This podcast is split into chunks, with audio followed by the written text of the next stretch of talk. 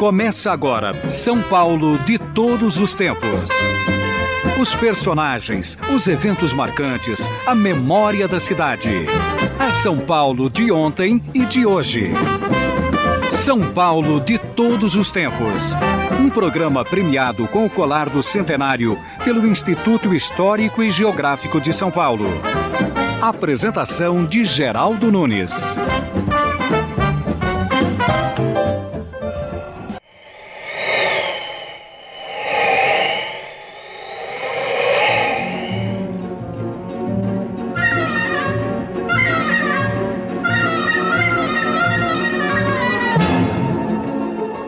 Uma cidade movimentada e de congestionamentos, ainda sobra espaço para o verde. Acredite, São Paulo é uma cidade bonita de se ver de cima, justamente pelo verde que se mistura aos edifícios, viadutos e rios poluídos. O mais interessante é poder observar o comportamento das árvores e dos pássaros aqui de baixo, como nós, cidadãos que habitam São Paulo. Se você ainda não teve tempo de prestar atenção no verde e na natureza de São Paulo, faça uma caminhada. Ou então, preste atenção nessa entrevista que se inicia agora.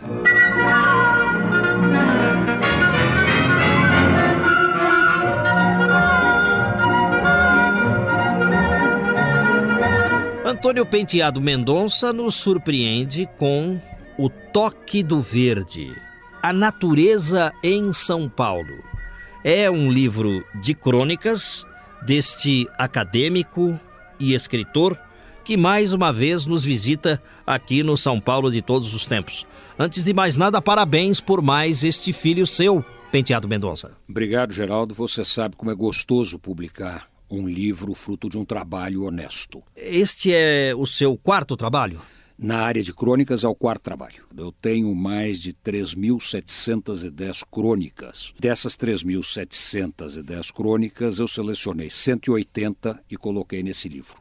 E o ouvinte do São Paulo de todos os tempos conhece bem as crônicas do Antônio Penteado Mendonça, porque, vez por outra, incluímos algumas das crônicas dentro do nosso programa, mas parece que dessa vez o seu livro O Toque do Verde a natureza em São Paulo é dirigido justamente para a natureza que, para alguns, é tão carente na cidade de São Paulo. Você vê a natureza de uma outra maneira para poder escrever um livro sobre a natureza paulistana, Penteado? Vejo, Geraldo, vejo sim. São Paulo é uma cidade de contrastes impressionantes. E um dos grandes contrastes de São Paulo é a natureza. Você tem áreas da cidade com uma natureza riquíssima. Se você pegar toda essa região da Serra da Cantareira, é uma maravilha.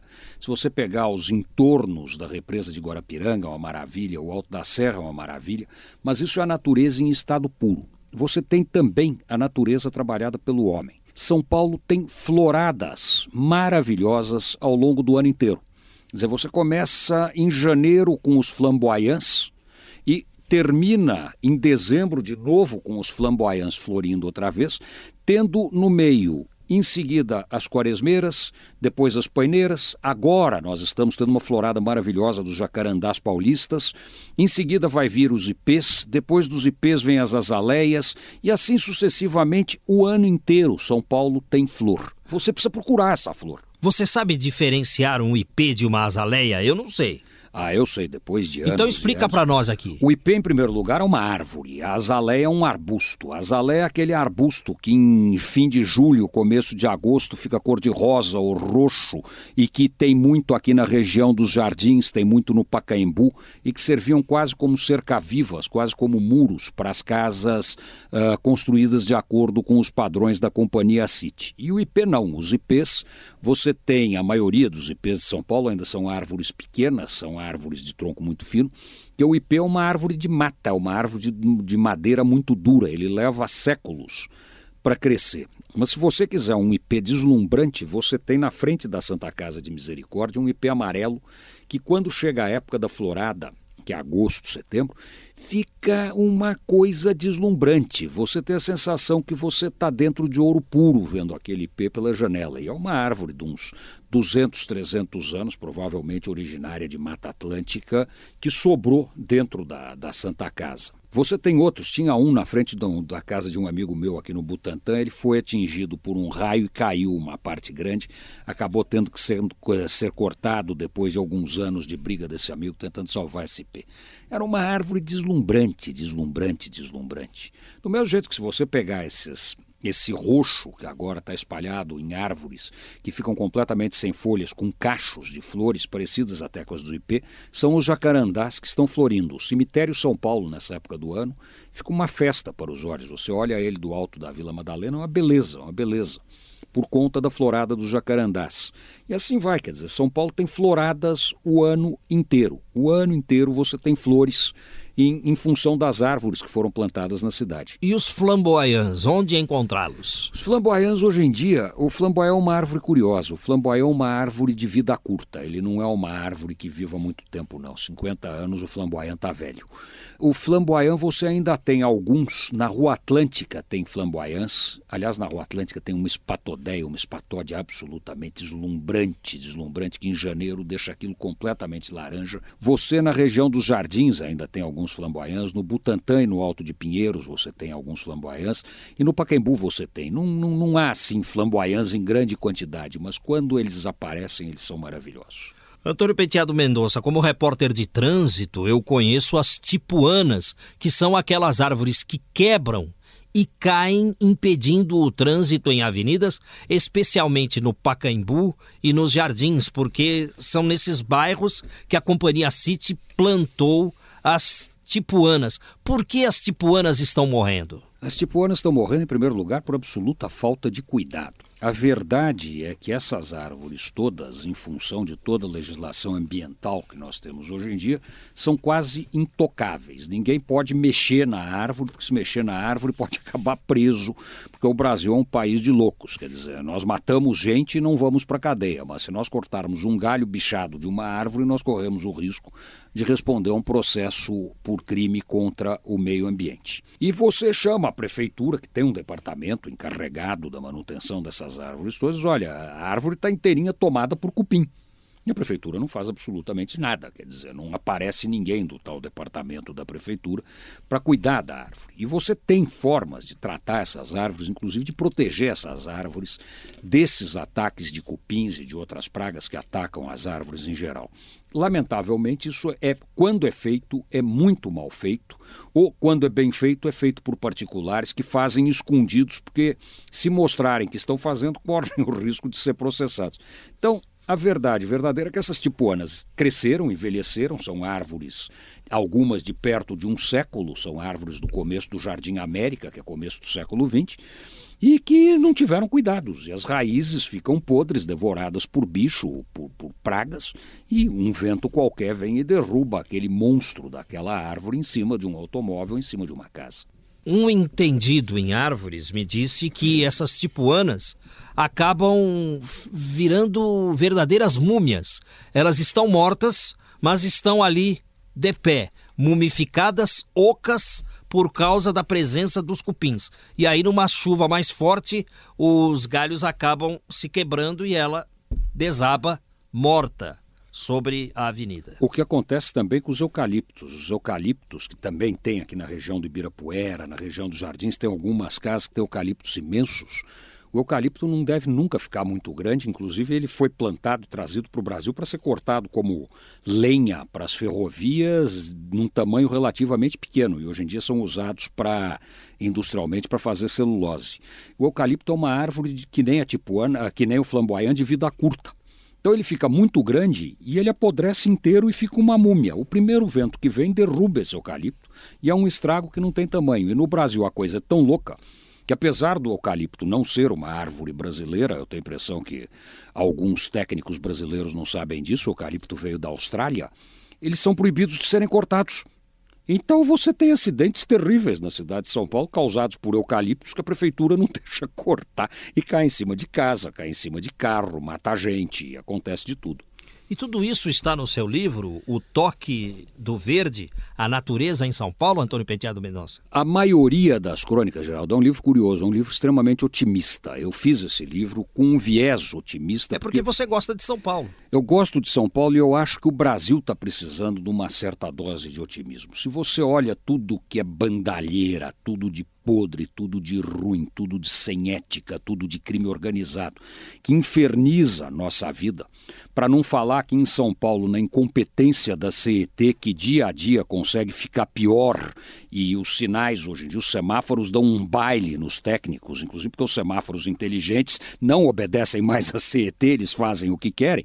Quer dizer, então eu disse, eu vou escrever um livro tentando pegar o lado bonito, pegar o lado dessas plantas, dessa vida natural, inclusive Inclusive, eu falo das capivaras, dos peixes dos rios, que mostra que há uma interação extremamente curiosa é verdade, porque as capivaras andavam pelo Tietê e pelo Pinheiros, agora desapareceram. O que será que aconteceu? Eu não sei o que aconteceu, mas de vez em quando aparece uma, morre atropelada na marginal e tal. E o jacaré, hein? Lembra-se do jacaré? Os, os jacarés eu tenho uma explicação muito curiosa. O Maluf não é mais prefeito e os jacarés tinham uma campanha orquestrada, comandada pelo imperador dos jacarés, que queria ser prefeito no lugar do Maluf. Eu não sei se para ter dinheiro nas ilhas Jersey ou qualquer coisa desse tipo, mas o imperador dos jacarés adoraria comer o Maluf. Então eles iam por dentro das tubulações para chegar nos piscinões que o Maluf inaugurava e, de repente, comer o Maluf e virar Maluf no lugar do Maluf e viver que nem o Maluf e por isso os jacarés foram embora. O Maluf não é mais o Maluf, então acabou os jacarés na cidade de São Paulo. É uma fábula dos jacarés, então? Mas com certeza, tudo no mundo é mais ou menos uma fábula.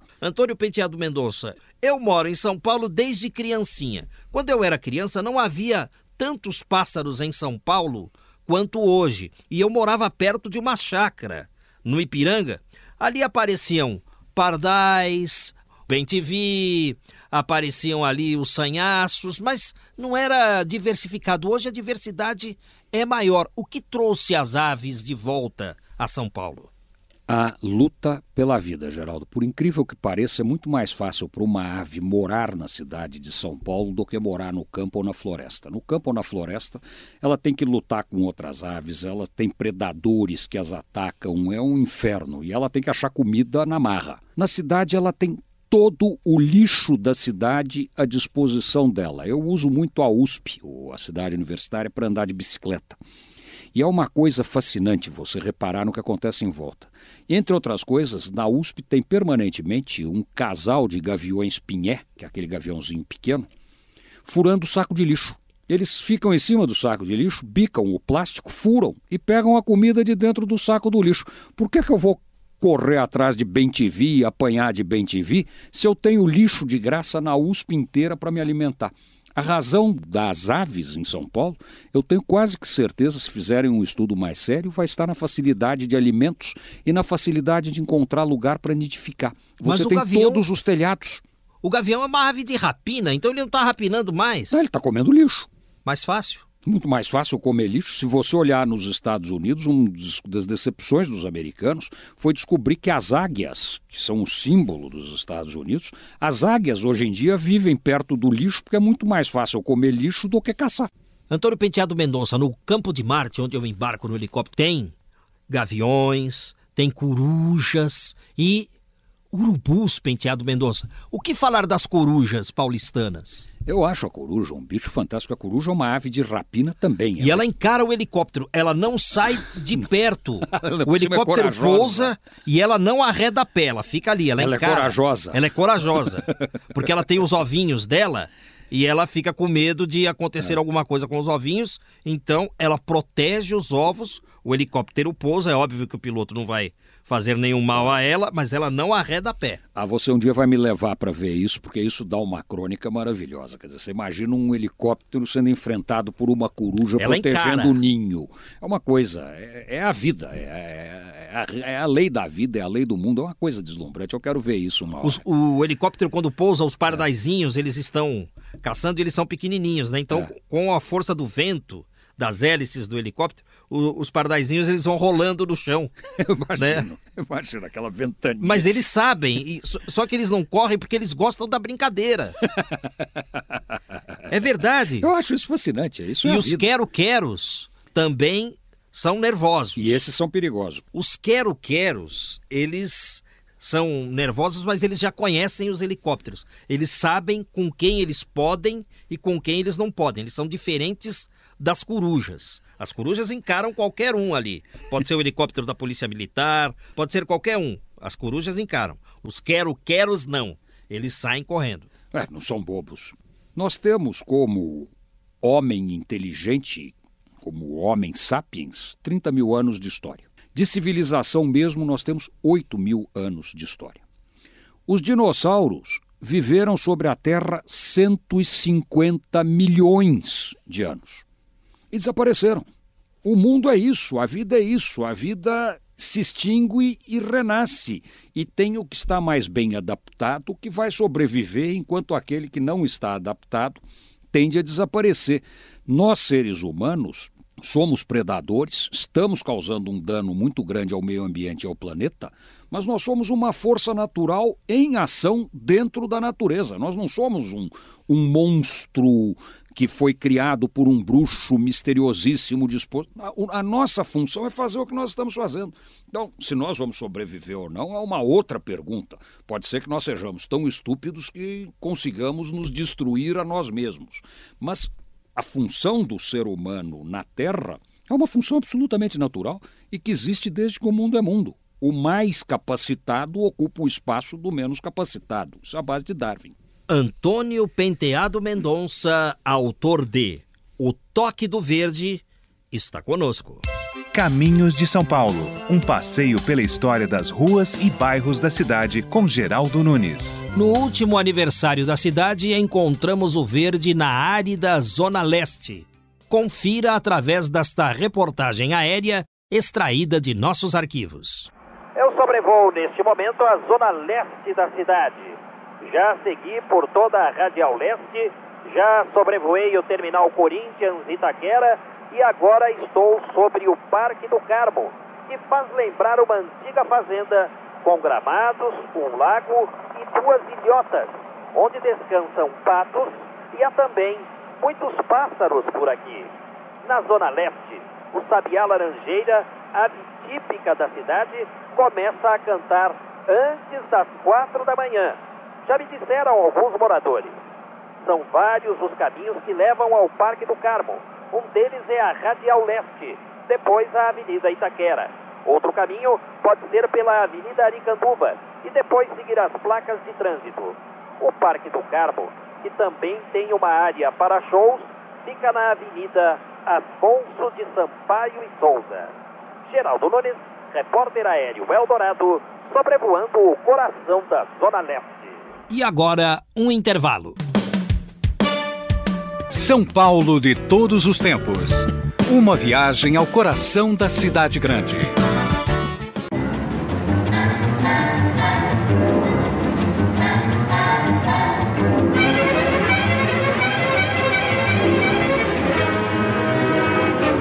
Vamos continuar a nossa entrevista com Antônio Penteado Mendonça, autor de O Toque do Verde a natureza em São Paulo, no bloco anterior falamos das árvores paulistanas e um pouco dos pássaros. Poderemos falar mais sobre pássaros. Agora, você gosta de plantas? Adoro.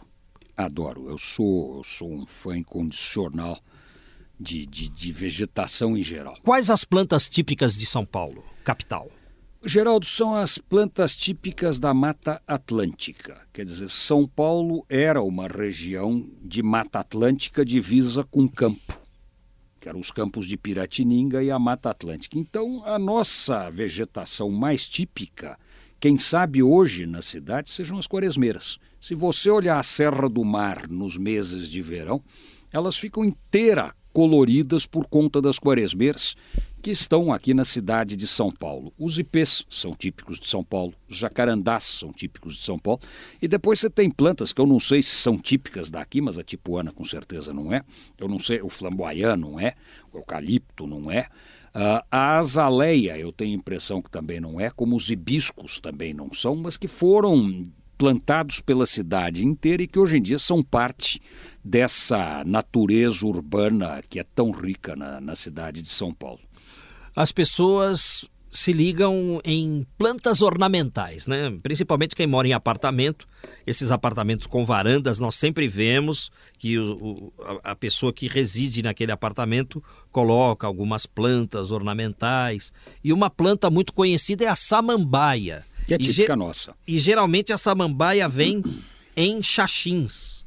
O xaxim e a samambaia são da Mata Atlântica? A samambaia com certeza, o xaxim com certeza também. Eu não sei se esse que a gente compra e põe em casa ainda é um xaxim de Mata Atlântica ou se é um xaxim industrializado, mas o xaxim e a samambaia existem na Mata Atlântica com certeza. Inclusive a samambaia é uma das das plantas mais comuns que existem no planeta. Outra planta que dizem que é venenosa, mas que todo mundo gosta, é aquela que tem um nome engraçado. Comigo ninguém pode. É, e comigo ninguém pode porque mata. Mata mesmo. Se você beber um suco de comigo ninguém pode, você pode encomendar a alma para Deus, que é, é mais eficiente que a cobrinha da Cleópatra. Vai embora. Aquilo é altamente tóxico, é altamente venenoso. É por isso que ela tem esse nome. E muitas pessoas gostam. É uma árvore, é uma planta linda. Uma planta linda. A maioria dessas plantas ornamentais são uma coisa curiosa. Não sei se você reparou, elas têm moda. Uma época que era a moda da cheflera todo mundo tinha cheflera em casa, principalmente em apartamento. Aí teve a época do Antúrio, que é anterior à cheflera. O Antúrio? Aí tem a espada de São Jorge. Teve uma época que todo mundo tinha espada de São Jorge. Aí todo mundo tem por princípio a ruda em casa para espantar o mal olhado e assim sucessivamente. Você tem um, um ciclo de, de, de moda de plantas. Nós agora, por exemplo, estamos vivendo a época da, da orquídea. Todo mundo tem orquídea em casa. Alguns anos atrás eram as rosas, todo mundo tinha rosas em casa. Teve a época do cravo. Quer dizer, é, é curioso você olhar como as plantas também têm moda na cidade. As tipuanas, por exemplo, passaram de moda. Hoje em dia ninguém mais planta tipuana nas ruas da cidade. As casas da São Paulo de antigamente tinham um jardim à frente. Hoje, esse jardim dá lugar à garagem. Sim. Mas antigamente havia jardins e as pessoas plantavam roseiras roseiras, mangueiras, abacateiros, jabuticabeiras. Eu, um dia eu estava falando com o pai de um amigo que morava na Avenida Paulista. Veja você como as coisas são curiosas. Um homem que deve estar com 80 e poucos anos de idade Portanto, ele morou na Vinda Paulista há 60 anos atrás, 70 anos atrás. A casa dele tinha um galinheiro com perus, que o pai dele gostava de, de comer peru, então criava peru num jardim de casa na Avenida Paulista. É um negócio, vai dizer, meu Deus do céu, isso é uma maluquice. Não, não é uma maluquice. Na casa do meu bisavô Padua Salles, na Brigadeiro Luiz Antônio, tinha uma vaca para dar leite para a família. Ele tinha uma chácara, um sítio aqui em Santo Amaro, e sistematicamente se trocava a vaca que ficava no jardim da casa para ter leite fresco todos os dias. Ia na, na, no sítio, trazia uma vaca nova, levava a vaca que secava e tinha leite o ano inteiro por, tirado na hora da, da, do ubre da vaca.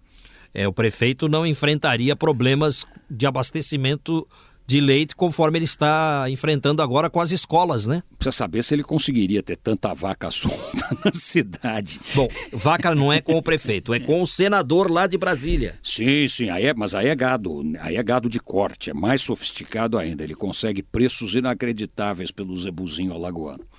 Estamos entrevistando o Antônio Penteado Mendonça, que é cronista, por isso essa sagacidade nas respostas. E ele escreve um livro sobre a natureza em São Paulo. Antônio Penteado Mendonça, minha querida mãezinha, que já se foi, tinha um costume muito bonito de conversar com as plantinhas. E a minha esposa também gosta de conversar com as plantinhas. Você conversa com as plantas? Não, eu não converso com as plantas, mas é uma falha minha, porque dizem que quem realmente gosta das plantas conversa com as plantas e parece que há um grau de relacionamento que eu não sei qual é, eu não tenho essa sensibilidade. Mas uma coisa que eu volto e meia faço quando eu acabo de fazer exercícios, e eu faço regularmente na USP, é abraçar o tronco de uma árvore. Me dá uma sensação muito boa uma sensação muito gostosa de, de, do contato com o tronco da árvore. As árvores também nos transmitem mensagens. Existem árvores que nos trazem lembranças alegres, mas há árvores que nos trazem lembranças tristes.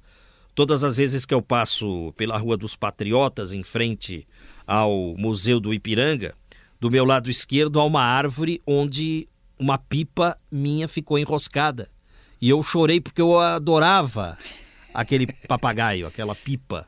E eu não pude recuperá-la, eu perdi naquela árvore. São árvores, são árvores canibais, árvores carnívoras, árvores destruidoras, é verdade, tem. Não podem ver uma pipa, pegam mesmo. É, você tem toda a razão. Eu me lembrei, eu me lembro, eu sempre me lembro quando passo eu a árvore está lá. Não tenho nada contra ela, mas me lembro do dia em que ela agarrou a minha pipa. Mas eu vou te dar um dado curiosíssimo. Outro dia eu descobri uma jaqueira carregada na USP. Não há árvore menos universitária do que uma jaqueira. Se você pensar um pouco, a jaqueira, historicamente, a jaca era usada para alimentar os escravos e alimentar as camadas mais pobres da população. Não é uma árvore nobre, não é uma árvore assim que faça você pensar na macieira do Darwin ou uma coisa, ou na árvore que o George Washington cortou quando era criança. Isso não, não lembra uma jaqueira. No entanto, você anda no meio da USP e dá com uma jaqueira. Geraldo tem jacas imensas penduradas na árvore. Eu fiquei absolutamente fascinado com aquilo. Disse: olha só como o mundo é, quer dizer. E ninguém presta atenção nela porque ela é uma árvore meio escanteada dentro do, do jardim da, da cidade universitária. E a jaca é uma fruta que caiu de moda. É, é, passou. Aqui em São Paulo, no Nordeste, ela continua sendo um hit. Todo mundo come jaca. É interessante isso. As frutas também saem do gosto do paladar. Por exemplo, pitanga. Ah, eu tenho em casa. Eu tenho um pé de pitanga no jardim da minha e, casa. E você ainda como, chupa uma pitanguinha? Como, como. E eu tinha uma vizinha, quando eu morava na, na Rua Moncorvo Filho, ela tinha uma pitangueira na frente da casa dela que era uma maravilha. Setembro, outubro, eu subia no pé e ficava comendo pitanga o dia inteiro. Eu adoro pitanga. E as amoras? A amora não é, não é uma árvore brasileira, é um arbusto importado, é um arbusto europeu, mas é uma coisa maravilhosa para você ter aves em volta. Você tendo uma amoreira, aquilo fica coalhado de árvores. Isso de, significa de que os pássaros gostam de, de frutos. Claro, claro. Por isso, muitos estão aqui em São Paulo pelas frutas Sim. que ainda existem. Sim, árvores. e que foram mudando, você tem razão, porque se pensar um pouco, araçá era uma fruta, cambuci é uma fruta, siriguela é uma fruta. Nós temos dezenas de frutas tipicamente brasileiras. A jabuticaba, por exemplo, não só é tipicamente brasileira, como uma área específica do Brasil. Na Bahia não tem jabuticaba. Jabuticaba é Rio de Janeiro, São Paulo, Minas e um pedaço do norte do Paraná. O resto do Brasil não tem jabuticaba. Uma árvore maravilhosa e uma fruta deliciosa. Quer dizer, e, sem dúvida nenhuma, as aves fazem a festa com os frutos em São Paulo. Você tem abacateiros, você tem mangueiras, você tem coqueiros, desses coquinhos de palmeira. Periquito come isso o dia inteiro. E de fato, São Paulo é uma cidade ligada à natureza. Apesar de, de tantos edifícios hoje, nós temos, você falou em Cambuci, nome de um bairro.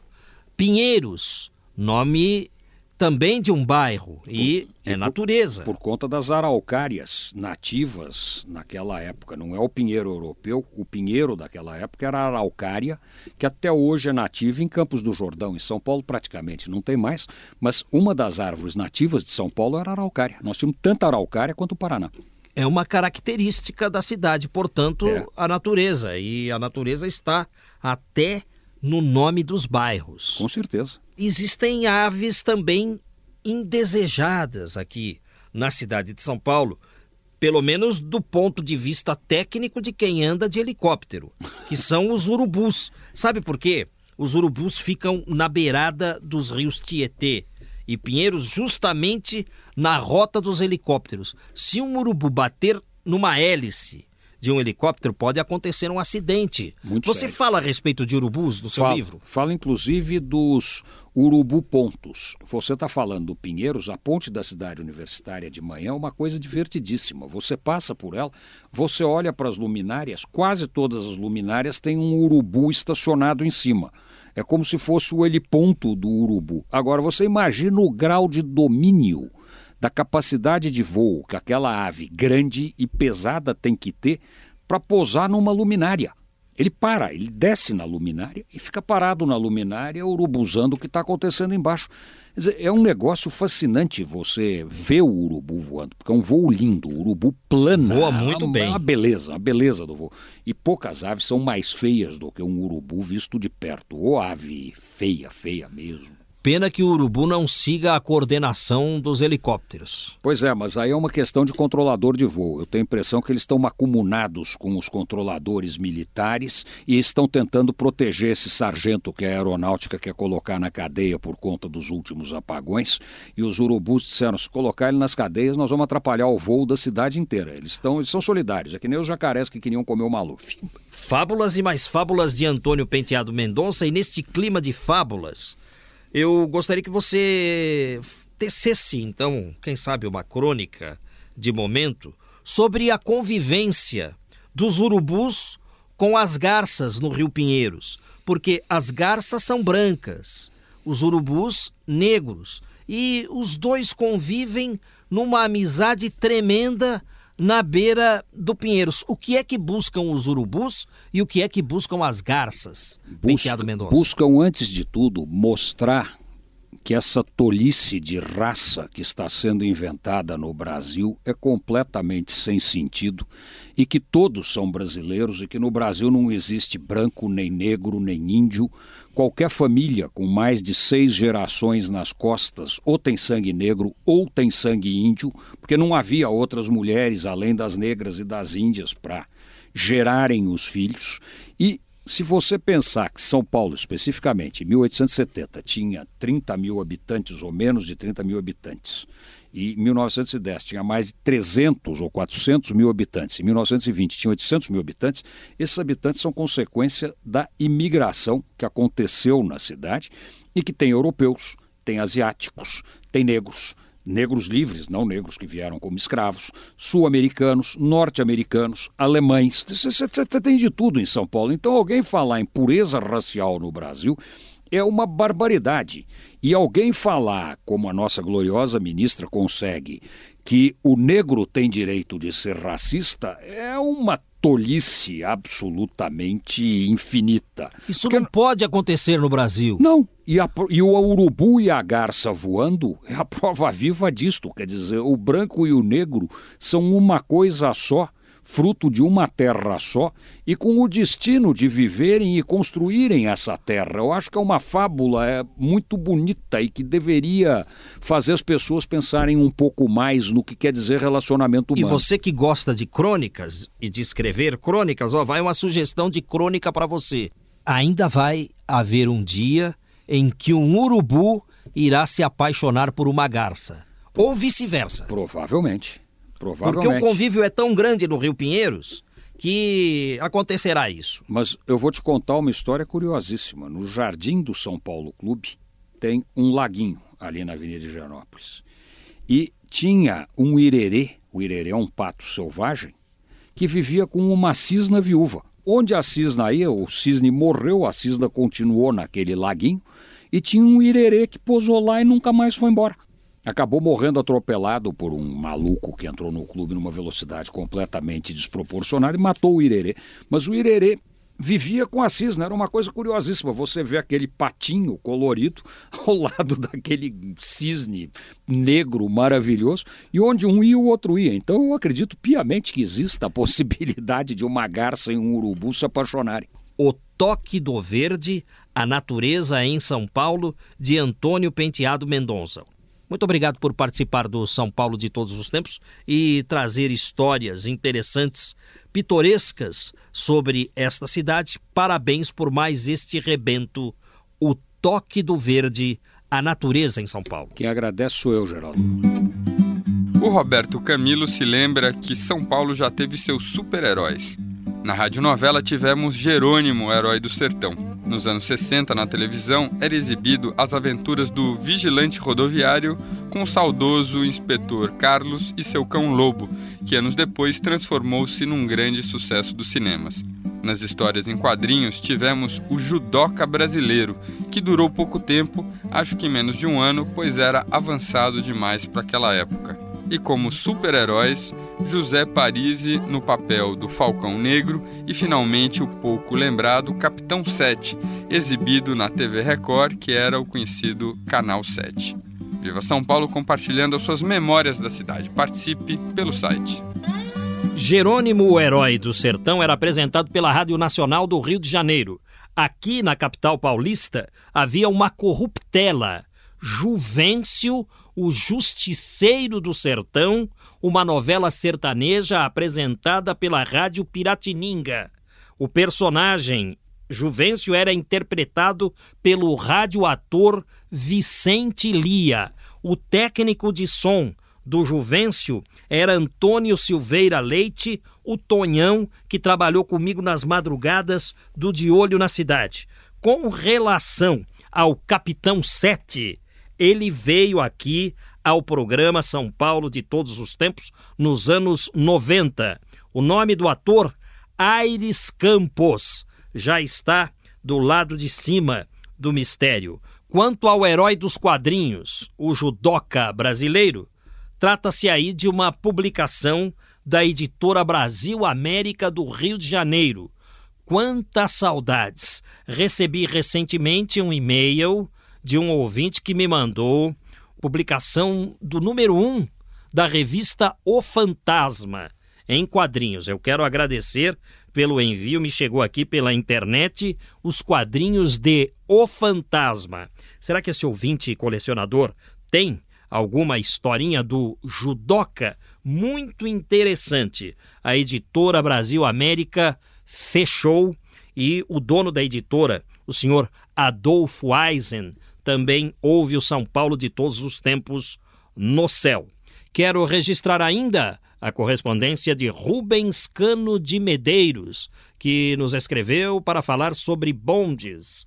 O assunto principal, o Centex, o bonde Gilda, Centex, Central Exit, é a saída do bonde por portas centrais. Por isso o nome Centex. O Centex circulou em Nova York e pode ser visto em antigos filmes de cinema. Completa-se agora os 20 anos de lançamento de O Diário de um Mago, de Paulo Coelho.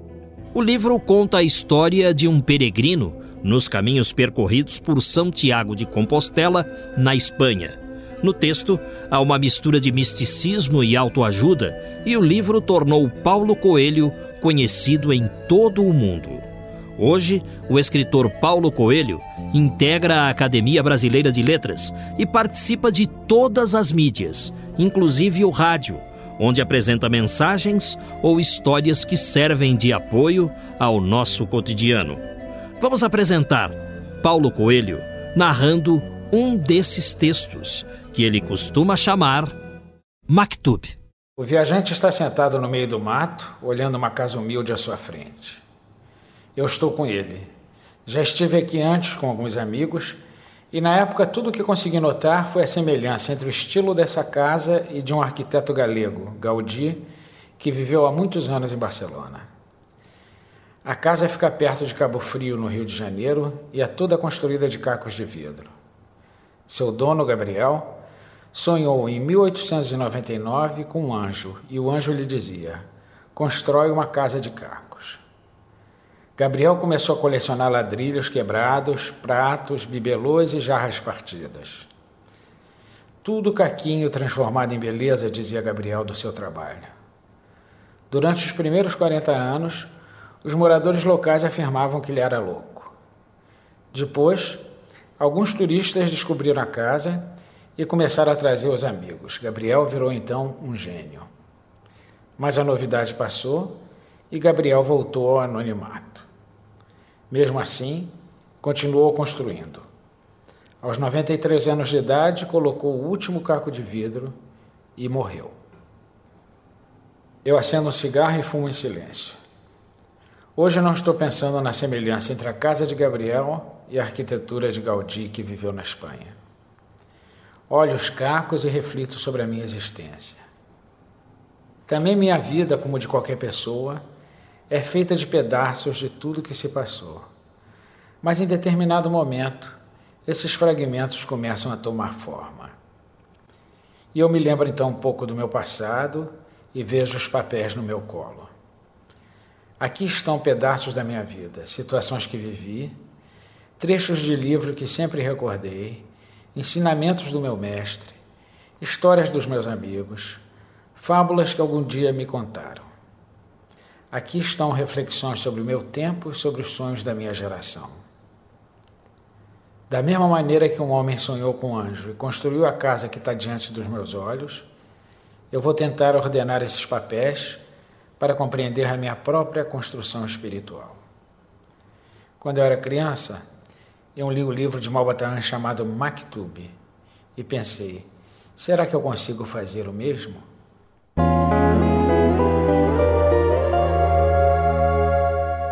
Disse o meu mestre: quando pressentimos que chegou a hora de mudar, nós começamos inconscientemente a repassar na cabeça um tape mostrando as nossas derrotas até aquele momento.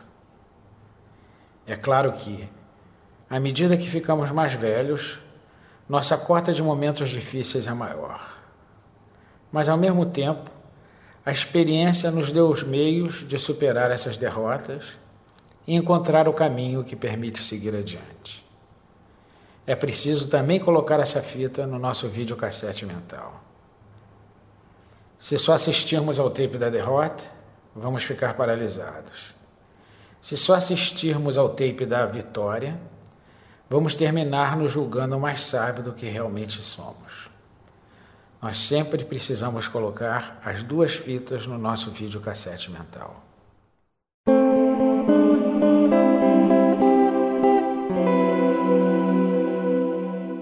Ouvimos Mactubes de Paulo Coelho na voz do escritor. Mactub quer dizer tudo está escrito. Paulo Coelho nasceu no Rio de Janeiro em 1947.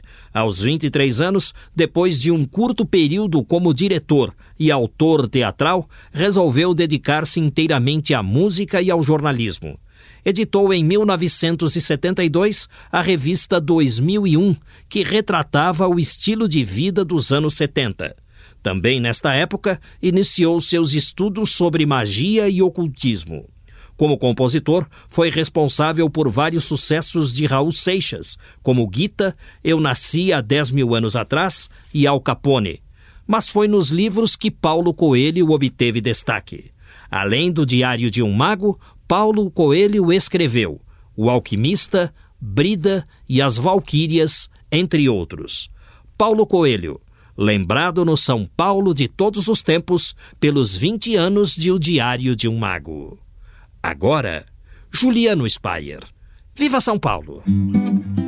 O Geraldo Nunes lembra que quando São Paulo começou a se tornar gente grande, foi preciso incrementar o transporte coletivo que não existia até 1875 surgiram os bondes puxados a burro e o povo paulistano não cabia em si de tanta felicidade. Mas a atração animal tinha lá seus inconvenientes. A cidade ficou mal cheirosa e começaram a surgir nuvens de mosquitos. Por volta de 1900, as apertadas ruas do Triângulo começaram a ficar congestionadas pela grande quantidade de pedestres e por causa dos bondes elétricos, largos demais para ruas estreitas como a São Bento e a 15 de Novembro. Quando vinha o bonde, todos saíam do meio da rua, mas valia a pena. O transporte era limpo, rápido e a eletricidade era vista na época como um milagre da natureza. O tempo passou e o bonde, que antes era herói, passou a ser maldito. Mas como tudo muda, já existem aqueles que defendem a volta do bonde. Viva São Paulo ajudando a escrever a história da cidade. Participe pelo site. E o programa de hoje vai se encerrando. A todos, desde já, o nosso abraço.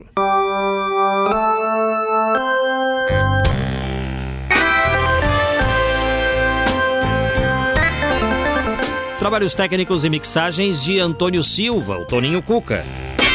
A apresentação é deste amigo que vos fala, Geraldo Nunes, com o apoio de produção de Valéria Rambaldi. Sendo assim, até lá!